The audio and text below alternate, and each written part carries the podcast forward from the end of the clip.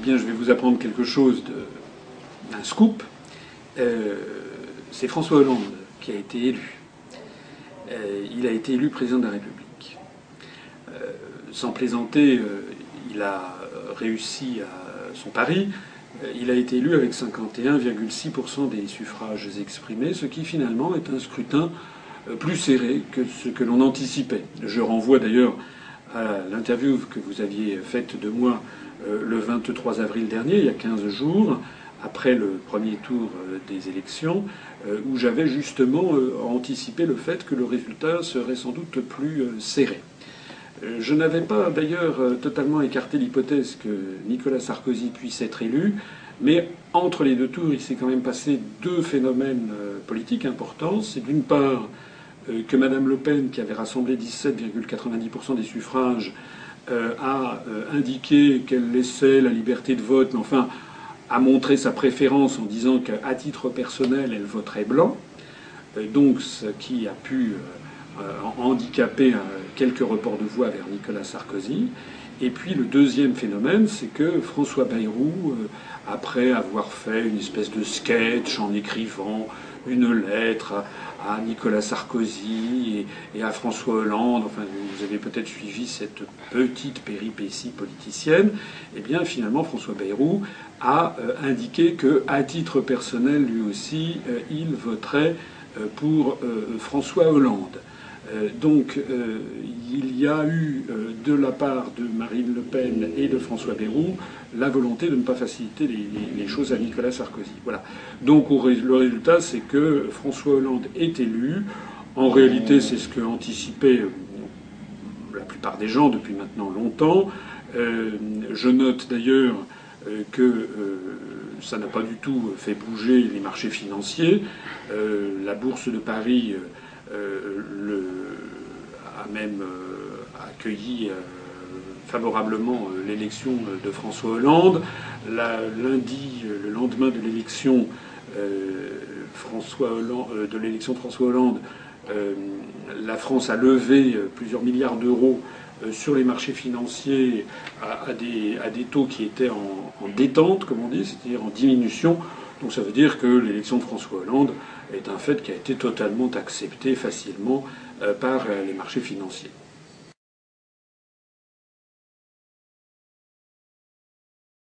Alors, c'est pas du tout un résultat mitigé, 19,66% euh, d'abstention. Euh, ça me permet votre question me permet de, parler un petit peu de cette abstention. Il y a eu en effet 19,66% euh, des inscrits qui se sont abstenus, ce qui est une légère diminution par rapport au premier tour où il y avait eu 20,50%. Donc il y a eu 0,9 points d'abstention en moins ça reste quand même, pour un deuxième tour d'une élection présidentielle, ça reste quand même euh, euh, un taux d'abstention qui est, euh, qui est significatif. Je rappellerai par exemple qu'en 1965, le taux d'abstention était de 15,7%. En 1974, il était de 12,6%. En 1981, il était aux alentours de 14%. En 1988, il était de 15,9%. Euh, en 2007, il était de 16%. Donc c'est dire que avec euh, presque 20% d'abstention, on est quand même euh, un taux d'abstention pour un deuxième tour d'une élection présidentielle, on est quand même à un niveau relativement élevé qui, qui est à peu près comparable à ce qu'il y a eu en 1995 et en 2002 où c'était aux alentours de 20%. Alors, à ceci, il faut y ajouter euh, les votes blancs et nuls qui euh, se sont élevés aux alentours de 5% des, euh, des, votants et, très exactement à 4,67%, je crois, des inscrits. Alors, ces 4,67% des inscrits, c'est assez élevé également. Ce n'est pas un record. Hein. On a eu euh, plus encore, par exemple, en 1995, où il y avait eu 4,74% des inscrits euh, qui avaient voté blanc ou nul. Euh, et puis en 1969, il y avait eu 4,4% des inscrits. En, 1900, en 2002, il y avait eu 4,2% des inscrits, quelque chose comme ça. Donc on est En réalité, pour cette abstention, pour les votes blancs et nuls, on est dans une moyenne euh, supérieure. Ça n'est pas un record vers le haut, c'est une moyenne supérieure. Permettez-moi de vous dire quelque chose que je crois euh, quand même significatif, c'est que euh, Madame Le Pen ayant indiqué qu'elle allait appeler à voter blanc, et enfin, elle n'a pas dit qu'elle allait appeler à voter blanc. Elle a dit qu'elle laissait la liberté de vote, mais qu'à titre personnel, elle votait blanc. Euh, et puis euh, M. Bayrou ayant euh, un peu fait la même chose, mais en disant qu'il allait appeler à voter Hollande, on aurait pu s'attendre, et à vrai dire c'est un petit peu ce que je pensais intérieurement, on aurait pu s'attendre à ce que l'abstention et les votes blancs et nuls soient, supérieurs. il n'en a, il n'en a pas été, il n'en a rien été. Ça me permet d'ailleurs d'attirer l'attention sur un petit calcul assez simple. Vous vous rappelez que Madame Le Pen avait fait 17,90% des suffrages exprimés au premier tour et M. Bayrou avait fait plus de 9%, de telle sorte que Madame Le Pen et M. Bayrou avaient fait en gros 27% euh, des suffrages exprimés à eux deux. Que sont devenus ces 27% eh bien, euh, L'abstention ayant légèrement diminué, on ne peut pas dire qu'ils se soient abstenus.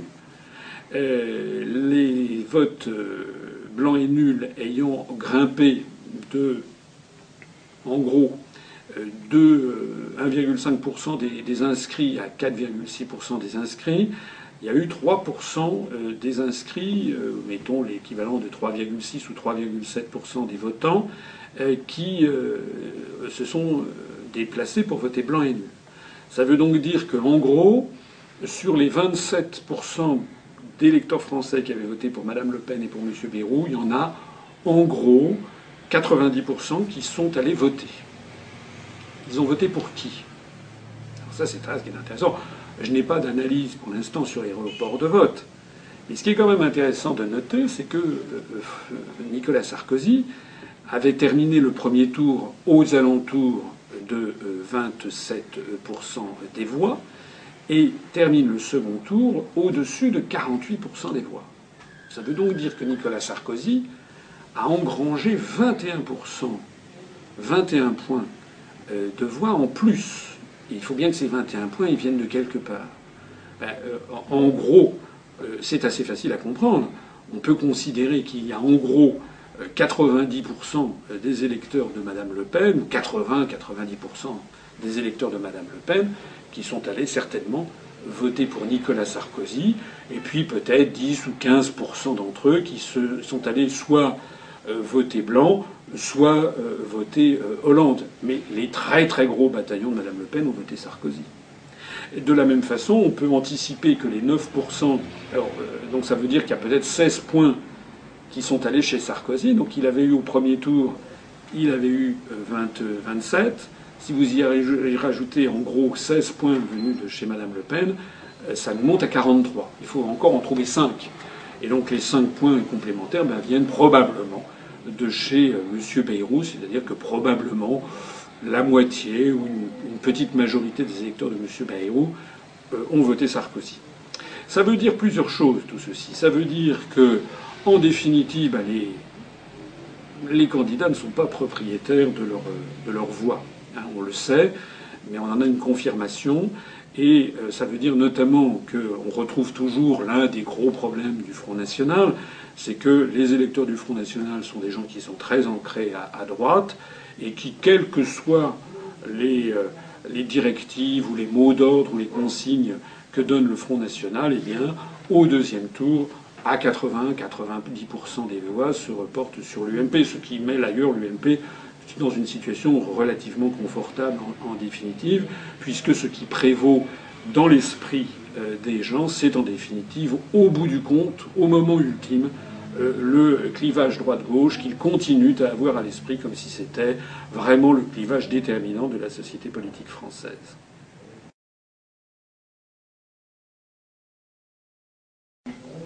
Ben, je viens de le dire, euh, je viens de précéder votre question. voilà, il a fait 48,4%. Euh, je viens d'expliquer d'où ça vient, à mon avis. Ça vient de les gens qui ont voté pour lui au premier tour, plus 80-90% des électeurs du Front National, plus en gros la moitié des électeurs de, François euh, Bayrou. En gros, je pense que c'est à peu près ça. Plus, oui, j'avais oublié, évidemment, 80 euh, ou 90% probablement des électeurs de Monsieur, de monsieur Dupont-Aignan, qui ont dû D'ailleurs, j'ai vu que M. Dupont-Aignan, après les résultats, a appelé à euh, construire une, autre droite. Voilà. Donc M. Dupont-Aignan euh, a, jeté le masque une nouvelle fois, mais enfin tout ça ne, surprend que ceux qui, veulent bien se laisser surprendre.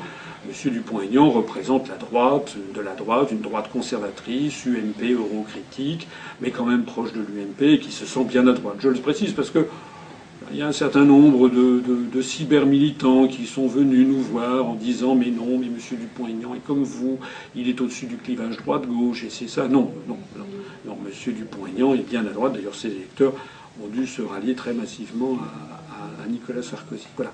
Alors maintenant, pour Nicolas Sarkozy, bah, écoutez, il est quand même battu. Il est quand même battu.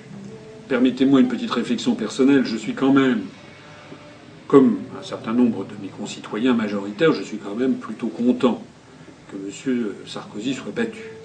Euh, parce que je n'avais pas appelé euh, à voter pour François Hollande, je m'en félicite, on aura l'occasion d'y revenir. J'avais appelé à l'abstention. J'observe d'ailleurs que beaucoup de nos euh, cadres, militants, sympathisants se sont abstenus et ont suivi notre mot d'ordre, ce dont je les remercie.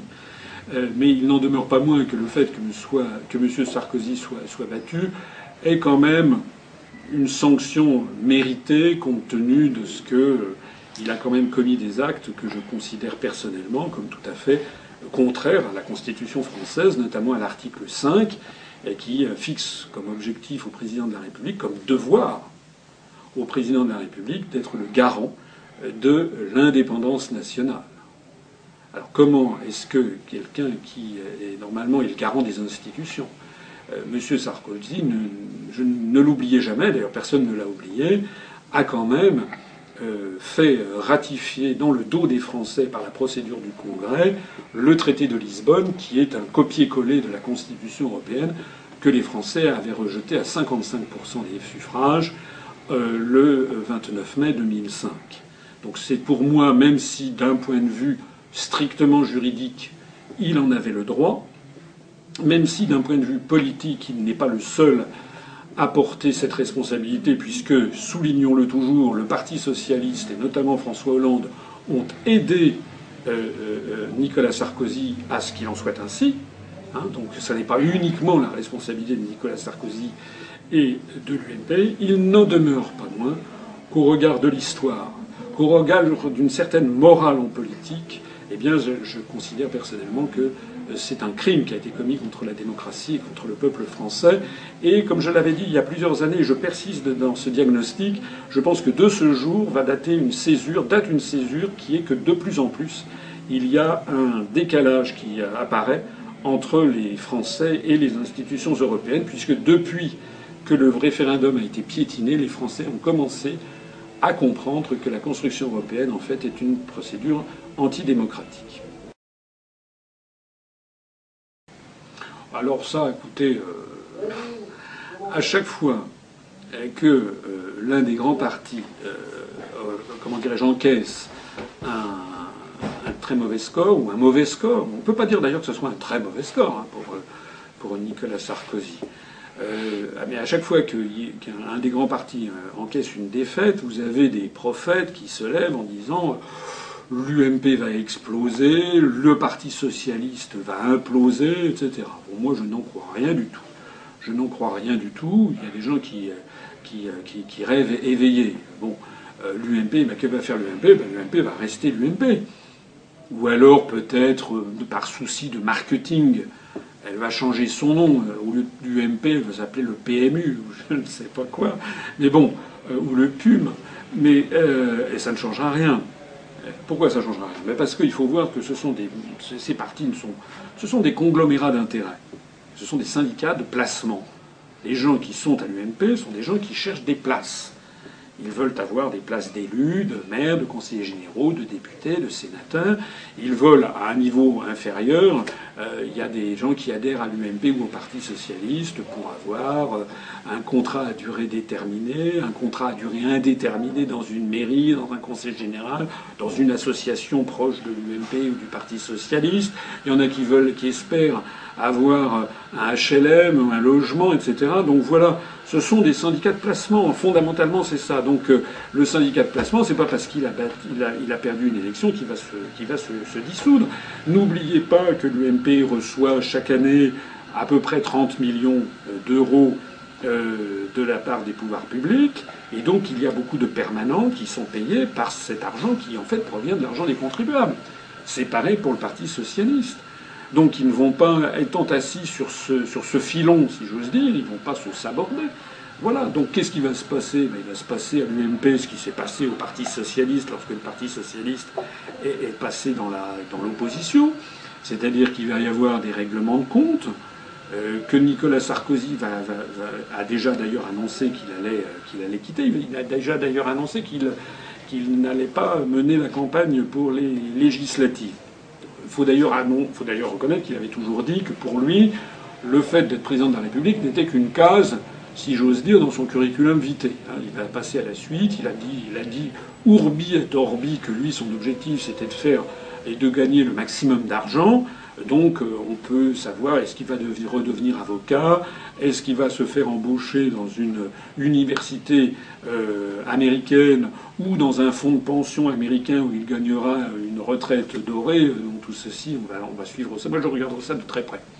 Je regarderai ça de très près parce que c'est toujours intéressant de voir où se recasent les dirigeants euh, européistes quand ils ont quitté le pouvoir. Je rappelle par exemple que John Major, le Premier ministre britannique, qui a euh, imposé en fait aux Britanniques le traité de Maastricht en 1992, eh bien coule une retraite heureuse en ce moment au fonds d'investissement Carlyle aux États-Unis, euh, fonds d'investissement qui gère la famille, le patrimoine de la famille Bush et de la famille Ben Laden, fonds d'investissement qui est dirigé euh, par, comment dirais-je, M. Carlucci, Franck Carlucci, ancien ambassadeur à Lisbonne, ancien directeur général adjoint de la CIA, et euh, fonds d'investissement dans lequel vous trouvez euh, euh, notamment Olivier Sarkozy. Alors c'est une, un des débouchés, si j'ose dire, de, des dirigeants européistes d'Europe quand ils ont quitté le pouvoir. Maintenant, pour en revenir à l'UMP, ben, je pense qu'il va y avoir des luttes souterraines au sommet pour savoir qui va prendre le leadership, comme on dit, comme va prendre qui est-ce qui va arriver au sommet. Donc je suppose, j'en sais rien, vous savez, je connais pas, euh, je ne suis pas ça très minutieusement, mais je suppose euh, qu'il va y avoir des gens comme euh, Alain Juppé, Jean-François Copé, peut-être même, pourquoi pas Dominique de Villepin, j'en sais rien, qui vont essayer de se pousser du col, sans parler de François Fillon, euh, de François Barouin. Euh, euh, voilà, tous ces gens vont grenouiller pour essayer de, de prendre la tête pour, en perspective de l'élection présidentielle de 2017. Voilà, tout simplement. Donc les gens qui croient qu'il va y avoir une espèce de grand, de grand soir où d'un seul coup la droite va entièrement tout se, tout se déballonner et qu'on va y avoir des gros replacements, je pense, en seront pour leurs frais. Euh, c'est une idée souvent que caressent les gens de l'extrême droite, hein, du Front National, qui se disent. D'ailleurs, Madame Le Pen l'avait dit après le premier tour je suis l'opposition numéro un. Bon, bah, elle, peut toujours dire ça, mais ça, ne va pas changer quoi que ce soit au fait que l'UMP, qui ne sort pas du tout d'ailleurs, malheureusement, je le regrette, mais qui ne sort pas euh, spécialement euh, éreinté de, cette campagne présidentielle, je pense que ça ne va pas, ça ne va pas changer la destinée de l'UMP.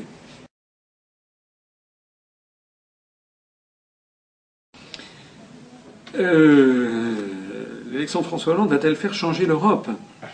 Le changement, c'est maintenant. Oui, alors d'abord, le changement, c'est maintenant. Euh, rappelez-vous que cette campagne, cette campagne présidentielle euh, de, de, François Hollande a connu plusieurs vicissitudes.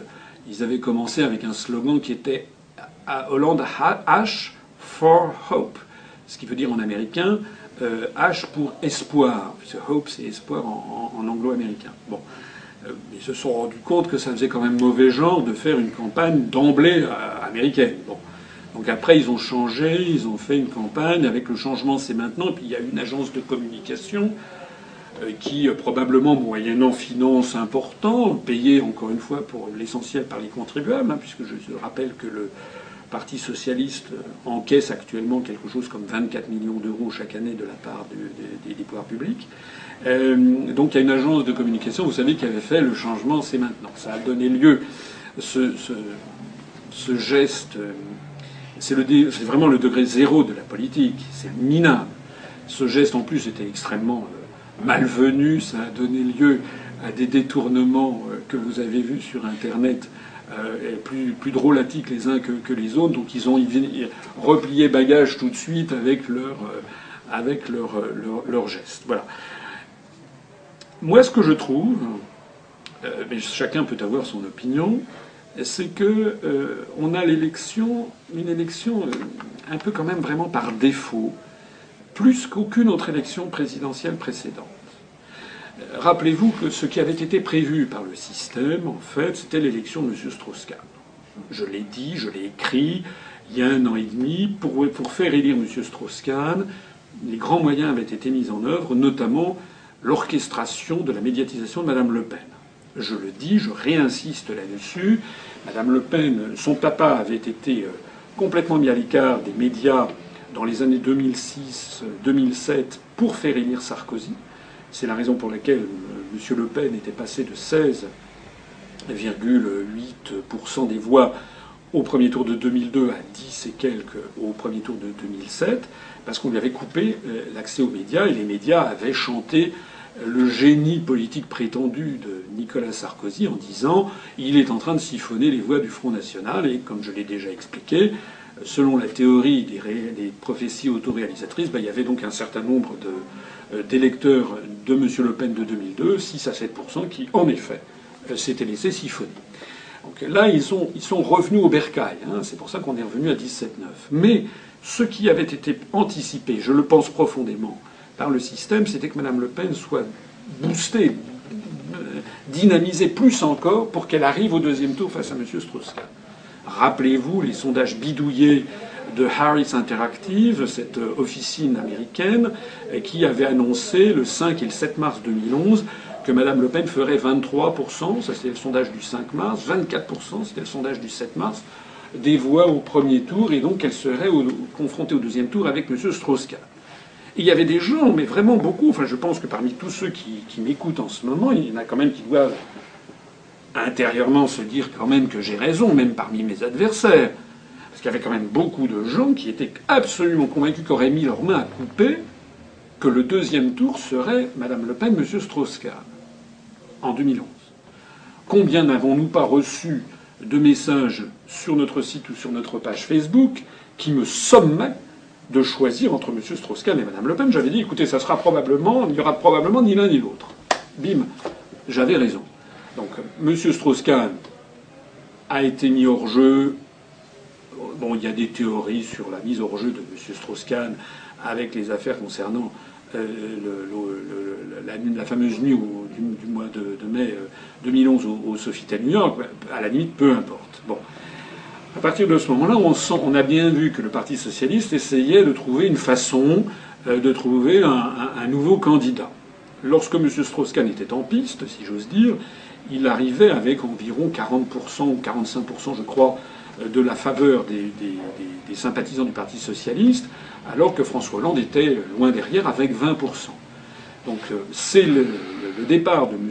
Strauss-Kahn de la course euh, qui a, mis euh, M. Hollande sur le devant de la scène, d'ailleurs à peu près à égalité avec Martine Aubry, on a un peu tendance à l'oublier. Alors finalement, donc, euh, François Hollande, qui a la réputation d'être un peu un apparatchik, hein, comme on disait en russe, un homme d'appareil, c'est d'ailleurs ce qu'il est.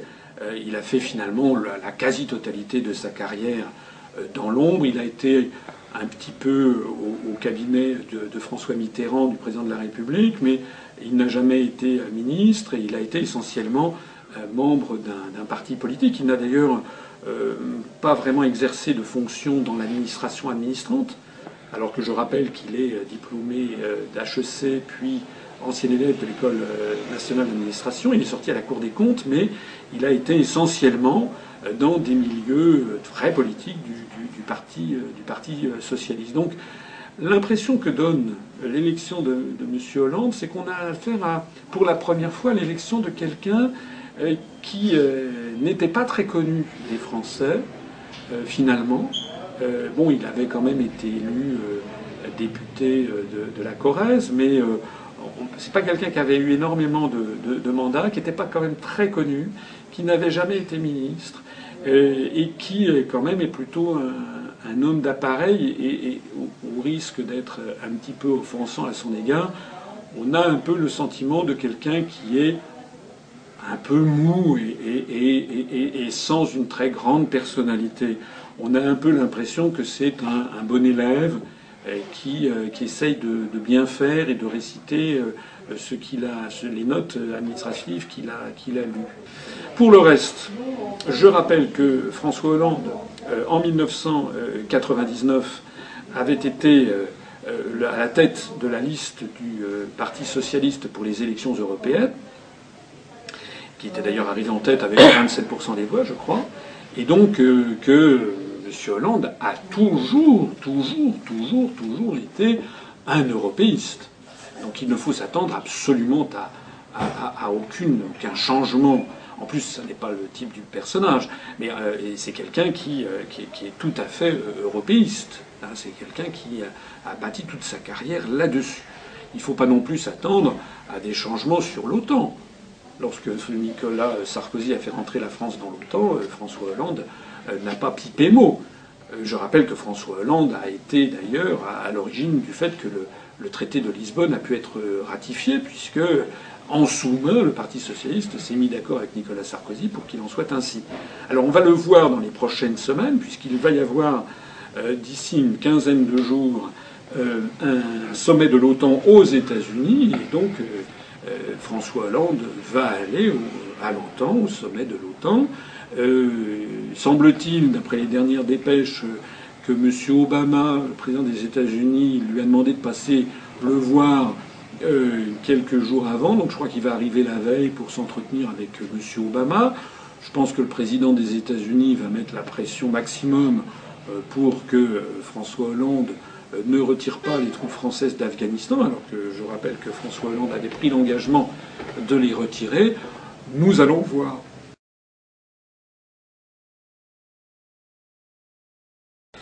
Alors, il y a quelque chose que je trouve frappant avec, euh, avec François Hollande, euh, enfin, avec l'élection de François Hollande et avec les gens qui l'entourent, c'est quand même une tendance euh, à une germanophobie de plus en plus marquée. C'est-à-dire qu'on veut faire porter l'opprobre sur l'Allemagne. C'est d'ailleurs repris par des grands médias. Hein. Je vois par exemple BFM, ou l'agence France Presse, etc., qui euh, font passer en fait Madame, euh, Madame Merkel pour une mauvaise coucheuse. Alors, soyons précis. Monsieur Hollande est élu président de la République, très bien. Il faut savoir que dans les 26 autres États de l'Union européenne, en gros, les gens s'en fichent. Il faut quand même le savoir.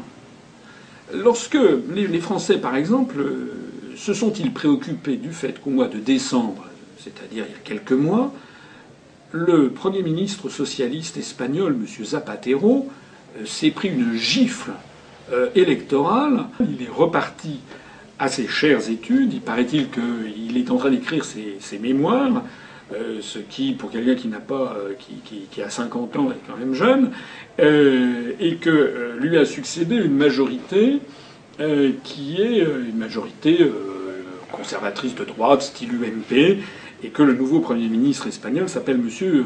Rajoy. Les Français s'en fichent éperdument. Mais éperdument. Hein. D'ailleurs, la grande majorité de nos compatriotes ne prêtent pas grand intérêt à ce qui s'est passé avant-hier. Nous sommes aujourd'hui mardi 8 mai. Avant-hier 6 mai, il y a eu l'élection présidentielle en France, mais il y a eu des élections législatives en Grèce, euh, où le PASOK, c'est-à-dire l'équivalent du Parti socialiste français, s'est ramassé lui aussi une gifle historique. Il est tombé au plus bas depuis sa création. C'est le Parti socialiste grec, le PASOK, avait été créé après la chute euh, euh, du régime d'extrême droite des militaires grecs en 1974. Et là, il a atteint le plus bas. Je crois qu'il a fait 13% des voix. Enfin, c'est du jamais vu. C'est du jamais vu. Voilà. Donc, euh, c'est pourtant très intéressant ce qui se passe en Grèce. D'ailleurs, il faut le voir. Mais ce qu'il faut bien comprendre, c'est que euh, euh, l'élection présidentielle en France, les Français s'en font une montagne. Mais en Espagne, en Grèce ou en Pologne, etc., c'est tout juste si quoi, il y a 5% de la population, 10% qui jettent un œil sur les dépêches, puis c'est tout. Hein. Chacun voit midi à sa porte. Alors, ça veut dire quoi? Ça veut dire que nous sommes toujours dans cette Union européenne. Et il n'y a pas que Mme Merkel qui ne veut pas changer le pacte budgétaire. Mme Merkel, elle a fait savoir tout de suite, elle-même, également par son porte-parole, M. Seifert, également par le ministre allemand des Affaires étrangères, M. Westerwelle, qui est allé le soir même à l'ambassade de France, par les plus hautes autorités allemandes, ils ont déjà dit nein.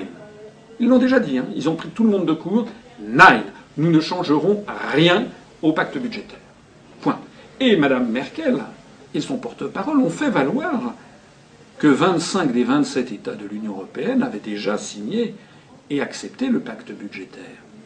En d'autres termes, que M. Hollande euh, arrive pour dire il faut tout changer, ben c'est très gentil. Enfin, M. Rajoy, qui a la même légitimité politique que M. Hollande, lui, veut juste, surtout ne pas changer. Madame Merkel a une parfaite légitimité politique pour ne pas changer. Les Pays-Bas ne veulent rien changer. La Finlande ne veut rien changer. L'Autriche ne veut rien changer. C'est pour ça que ça suffit de faire systématiquement porter l'opprobre sur l'Allemagne. Il est vrai que c'est l'Allemagne qui est en première ligne parce que c'est le pays le plus puissant et c'est celui qui a le plus actuellement de problèmes avec l'euro, avec l'arrivée euh, d'euros venus de, créances sur les banques centrales des pays du Sud qui mettent en danger la solidité du bilan de la Bundesbank. Mais il n'en demeure pas moins que Mme Merkel peut être tout à fait assurée d'avoir une très large majorité d'États euh, qui sont de son, euh, de son avis. Donc ça veut dire quoi? Eh Ça veut dire que M. Hollande va, être, va administrer devant les Français ce que je ne cesse d'expliquer depuis maintenant des années, c'est d'ailleurs l'une des raisons pour lesquelles j'ai créé l'UPR, c'est que c'est très gentil de proposer une autre Europe, mais il va la faire avec qui? Il va la faire avec qui, M. Hollande? Alors c'est très gentil les discours de gauche du style oui mais les peuples on va s'accorder avec les autres peuples contre les dirigeants. Mais ça c'est de la blague. C'est de la blague le peuple espagnol il a voté pour M. Rajoy voilà la réalité M. Rajoy c'est quelqu'un qui est l'équivalent de l'UMP le peuple britannique, il a voté pour M. Cameron. Voilà la réalité des choses. Donc nous sommes dans une situation où tout est contraint et où la marge de manœuvre de François Hollande est, extraordinairement euh, faible. Permettez-moi une, comparaison. C'est un peu comme s'il y avait un, autocar de touristes avec 27 touristes à l'intérieur euh, qui avait décidé depuis maintenant plusieurs mois de partir faire du ski à la montagne. Et puis d'un seul coup, il y a un des participants qui sort de l'autocar et qui échange son billet avec quelqu'un d'autre, et le nouveau monte. Alors celui qui part, c'est Sarkozy, il y en a un nouveau qui monte, qui est monsieur, qui est monsieur Hollande, et qui dit Ah non, moi je suis pas d'accord, moi je veux qu'on aille au, bord de la mer. Mais c'est très gentil, mais enfin bon, qu'est-ce qui se passera? Il ne se passera rien. Voilà. Alors je voudrais insister aussi sur quelque chose qui est, je crois, très très important, très très grave. C'est que c'est vraiment s'illusionner beaucoup, de la part de beaucoup de Français, que de croire que M. Hollande a une très grande marge de manœuvre et qu'on est là à guetter ce qu'il va faire, ce qu'il va décider, est-ce que ci, est-ce que ça. Les gens qui conçoivent la fonction de président de la République en 2012 se trompent de siècle. Ils pensent à ce qu'était la, la présidence de la République sous euh, De Gaulle en 1965. Parce que De Gaulle, nous étions alors un pays indépendant et souverain. Et en effet, le président de la République et son gouvernement avaient vraiment une très grande marge de manœuvre, puisqu'il était indépendant et souverain. Et parce qu'en plus de ça, il avait été élu, en gros, de façon honnête. Mais maintenant, pourquoi M. Hollande est-il président de la République? Il faudrait quand même se poser la question. Est-ce que vous croyez qu'il a enthousiasmé les Français? La réponse est non. Même pas ses troupes. Les gens ont voté pour M. Hollande par défaut. Hein, d'ailleurs, il a fait effectivement un bon score, je l'avais dit l'autre fois, un très bon score même au premier tour, avec 29%, mais c'était des gens qui surtout votaient pour Hollande pour faire partir Sarkozy. Et puis je rappelle quand même qu'il y avait 29%, euh, mais si vous multipliez par l'abstention, si vous enlevez les gens qui ne sont pas inscrits, ça faisait jamais que 17 ou 18% des, Français. Donc on ne peut pas dire que M. Hollande ait suscité un enthousiasme extraordinaire. D'ailleurs, j'observe que on n'a pas du tout le même phénomène pour ceux qui, vivaient à l'époque et qui étaient conscients à, l'époque. Moi, euh, que, ce qui s'est passé le 10 mai 1981. Le 10 mai, le 11 mai, le 12 mai, il y avait une espèce d'effervescence dans la société française, parce que les Français avaient le sentiment que c'était vraiment un événement tout à fait historique. Bon, là, le 10 mai au soir, il y a eu bon, quelques milliers, quelques dizaines de milliers de personnes place de la Bastille. Il y a Jack Lang qui a ressorti son histoire, un événement historique. Vous savez, euh, euh, je crois que c'est Karl Marx hein, qui disait que l'histoire ne se répète jamais ou quand elle se répète, quand elle se répète, c'est une farce. Bon, euh, en, en, fait, les gens, les gens n'y croient pas. Les gens n'y croient pas. Les gens, ils ont raison de ne pas y croire. Pourquoi? Parce que si François Hollande a été élu, c'est parce qu'il y a eu un matraquage intense qui a été fait par les médias en sa faveur. Je cite, je le cite à toutes mes interventions, je vais le reciter encore une fois, le fait que, selon les calculs du CSA, au mois de janvier 2007, c'est-à-dire au moment où se cristallise l'opinion publique pour l'essentiel, François Hollande a cumulé 62 heures à la télévision française, toutes télévisions confondues, Nicolas Sarkozy 59 heures, et ensuite très très très loin derrière, François Bayrou 15 heures, Madame Le Pen 12 heures, euh, Madame euh, euh, Mélenchon 9 heures, Madame Joly 4 heures. Si vous regardez ce passage dans les médias, vous avez le résultat dans l'ordre, à la seule exception de François Bayrou, mais sinon vous avez le résultat dans l'ordre du premier tour. Donc nous assistons à une loi qui est une loi d'airain, c'est que le candidat qui est élu est celui qui est le plus médiatisé. Et que plus vous êtes médiatisé, plus vous avez de voix. En gros, c'est ça. C'est d'ailleurs contre ça qu'il faut se battre. C'est contre ça qu'il faut se battre. C'est de, détruire cette hypnotisation des Français par les médias. Donc, M. Hollande a été vendu comme une savonnette. C'est du matraquage, du matraquage, du matraquage continuel. Donc les Français ont voté pour euh, François Hollande. Bien. Mais qu'est-ce que ça veut dire tout ça? Ben, Ça veut dire que M. Hollande ne doit pas grand-chose à ses électeurs. Qui l'a fait roi? Ce ne sont pas les électeurs. Ceux qui ont fait que François Hollande est le roi, ce sont les détenteurs des médias. Mais figurez-vous que s'ils ont fait ça, c'est qu'ils avaient une idée derrière la tête. Hein. Et qu'ils savent très bien maintenant qu'il faut que François Hollande passe à la caisse. C'est-à-dire, et ce qui est de la situation française, on la retrouve dans tous les pays occidentaux, c'est-à-dire que désormais les dirigeants occidentaux sont élus en fonction de leur médiatisation, et donc le vrai pouvoir appartient en réalité à ceux qui détiennent les médias. Alors les pouvoirs publics en France pour certaines chaînes de télévision, mais les pouvoirs privés, ceux qui détiennent TF1, ceux qui détiennent Radio euh, Monte Carlo, RTL, Europe 1, euh, BFM. Voilà, c'est là que se trouvent. Euh, et puis les grands journaux, euh, comme Match, comme Match d'ailleurs, la, femme de François Hollande est une ancienne journaliste de Match, mais aussi le journal Le Monde, le Figaro, etc. Donc, le véritable pouvoir, il est, les donneurs d'ordre sont là. Ça veut donc dire que nous avons affaire à un dirigeant français, mais c'est pareil ailleurs, hein, qui est, en réalité, ne peut pas sortir de ce qu'exigent les gens qui tiennent les médias. Alors on a vu d'ailleurs une illustration terrifiante de ce que je dis. C'est ce qui s'est passé en Grèce. Monsieur Papandréou, qui était socialiste, européiste, lorsqu'il a commencé à dévier de la ligne fixée par l'oligarchie financière qui tient le continent européen, et lorsque tout à trac il a annoncé qu'il allait faire un référendum auprès des Grecs pour euh, savoir si les Grecs étaient d'accord avec le plan de rigueur, vous avez vu ce qui s'est passé. toute la presse du continent lui est tombée dessus, comme si c'était un dictateur, alors qu'au contraire, il voulait demander l'avis du peuple grec. C'était hallucinant ce qui s'est passé. Et c'était tellement, tellement hallucinant que M. Papandréou a été obligé d'avaler son chapeau, vous vous rappelez Il a été obligé de revenir à la télévision pour dire qu'il renonçait à son référendum. Je ne sais pas si vous vous rendez compte ce que c'est pour le dirigeant suprême d'un pays, le, Premier ministre, c'est celui qui a la réalité du pouvoir exécutif en Grèce, le Premier ministre qui dit qu'il va faire un référendum et qui, une semaine après, parce que tout le monde lui est tombé dessus et qu'il a eu certainement des pressions, voire des menaces par derrière, est obligé de revenir à la télé pour dire qu'il euh, il renonce à son référendum et puis donc il a été éjecté parce qu'il n'avait pas respecté la loi de ce milieu, de ce milieu avec un grand thème. Hein. Regardez ce qui s'est passé en Italie avec Berlusconi. Je ne, je ne, suis pas là pour défendre ni M. Papandreou ni M. Berlusconi.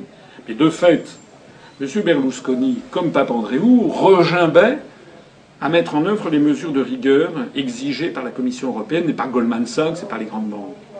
Eh bien, rappelez-vous ce qui s'est passé. Berlusconi, qui n'est pas un enfant de cœur, qui a été perclus de tous les scandales possibles et imaginables, mais tant qu'il respectait la loi du milieu avec un grand M, c'était bon. À partir du moment où il a commencé à refuser ou à traîner les pieds pour mettre en œuvre la politique de rigueur exigée par, par Bruxelles, quand je dis rigueur, c'est également de vente du patrimoine public des Italiens à des grands intérêts financiers, parce que c'est de ça qu'il s'agit, et eh bien à ce moment-là, vous avez vu, les oligarques ont pointé le pouce vers le bas comme euh, les empereurs romains quand ils décidaient euh, qu'un prisonnier dans les jeux du cirque devait être euh, mis à mort, et donc M. Berlusconi a été évincé en quelques jours. Et dans un cas comme dans l'autre, on a mis des dictateurs, au sens étymologique du terme, je l'ai déjà dit, c'est-à-dire des gens qui dictent une politique. M. Papademos en, Grèce, M. Monti en Italie, qui l'un et l'autre n'ont été élus par personne, ils ont simplement été sélectionnés par la Commission européenne et par Goldman Sachs. Donc M. Euh, Hollande se retrouve exactement dans cette situation en France. Il sait très bien que s'il est président de la République maintenant, c'est parce qu'il a été porté par des gens qui l'ont fait roi. C'est ce que j'appelle le pacte faustien. Vous savez, de Dr Faust de Goethe. Pour ceux qui l'ignoreraient, le mythe de Faust, c'est le diable qui euh, va voir le docteur Faust et qui lui dit Je vais te donner le pouvoir, l'argent, la richesse, le succès, mais, mais il y a un mais, mais tu m'appartiens, tu es ma créature. C'est ça qui vient de se passer. C'est-à-dire que les dirigeants d'Europe doivent tous être les vassaux d'une oligarchie euro-atlantiste pilotée par Washington, mais où il y a également des intérêts de grandes banques. Hein, c'est une espèce de petit milieu qui a pris le pouvoir. C'est un empire et nous sommes les vassaux. Et c'est, je pense, l'honneur de l'Union populaire républicaine et de l'UPR. C'est notre honneur à nous que d'être les seuls à le dire, à dire quelle est la situation et à dire que nous devons donc en sortir parce que nous sommes en train de nous faire détruire, de nous faire avaler, de devenir une colonie de cet empire. Voilà la réalité des choses. Alors tous les autres partis, de l'extrême droite à l'extrême gauche, en passant par l'extrême centre, et l'UMP le PS, tous les autres font semblant que ce que je dis là n'existe pas. D'où ce caractère irréel de la société politique française, où les Français s'enthousiasment pour l'élection d'un président de la République de gauche, mais au fond, le cœur n'y est pas parce qu'intuitivement, les Français ont quand même compris que les choses sont plus compliquées que le pauvre M. Hollande n'a pas vraiment les manettes.